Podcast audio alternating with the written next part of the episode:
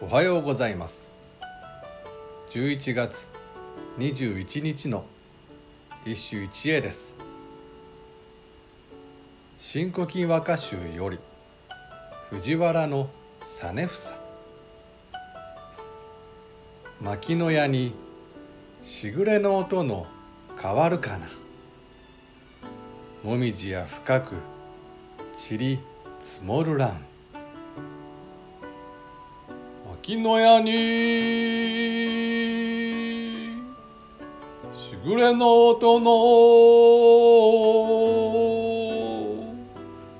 変わるかな？もみじや深く散り積もるらん今日のような風流は読んでいい人間を限定する。薪で吹いた屋根に降りしきるしぐれの音が変わった。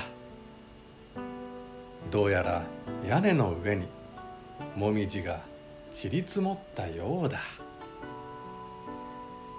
薪とはヒノキや杉の類で要するに立派な屋根の別荘だ。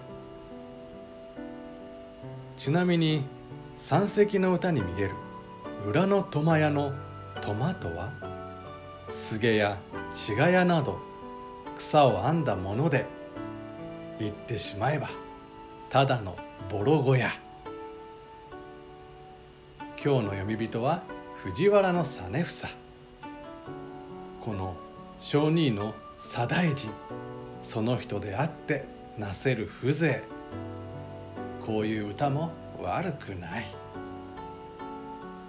以上今日も素晴らしい歌に出会いました。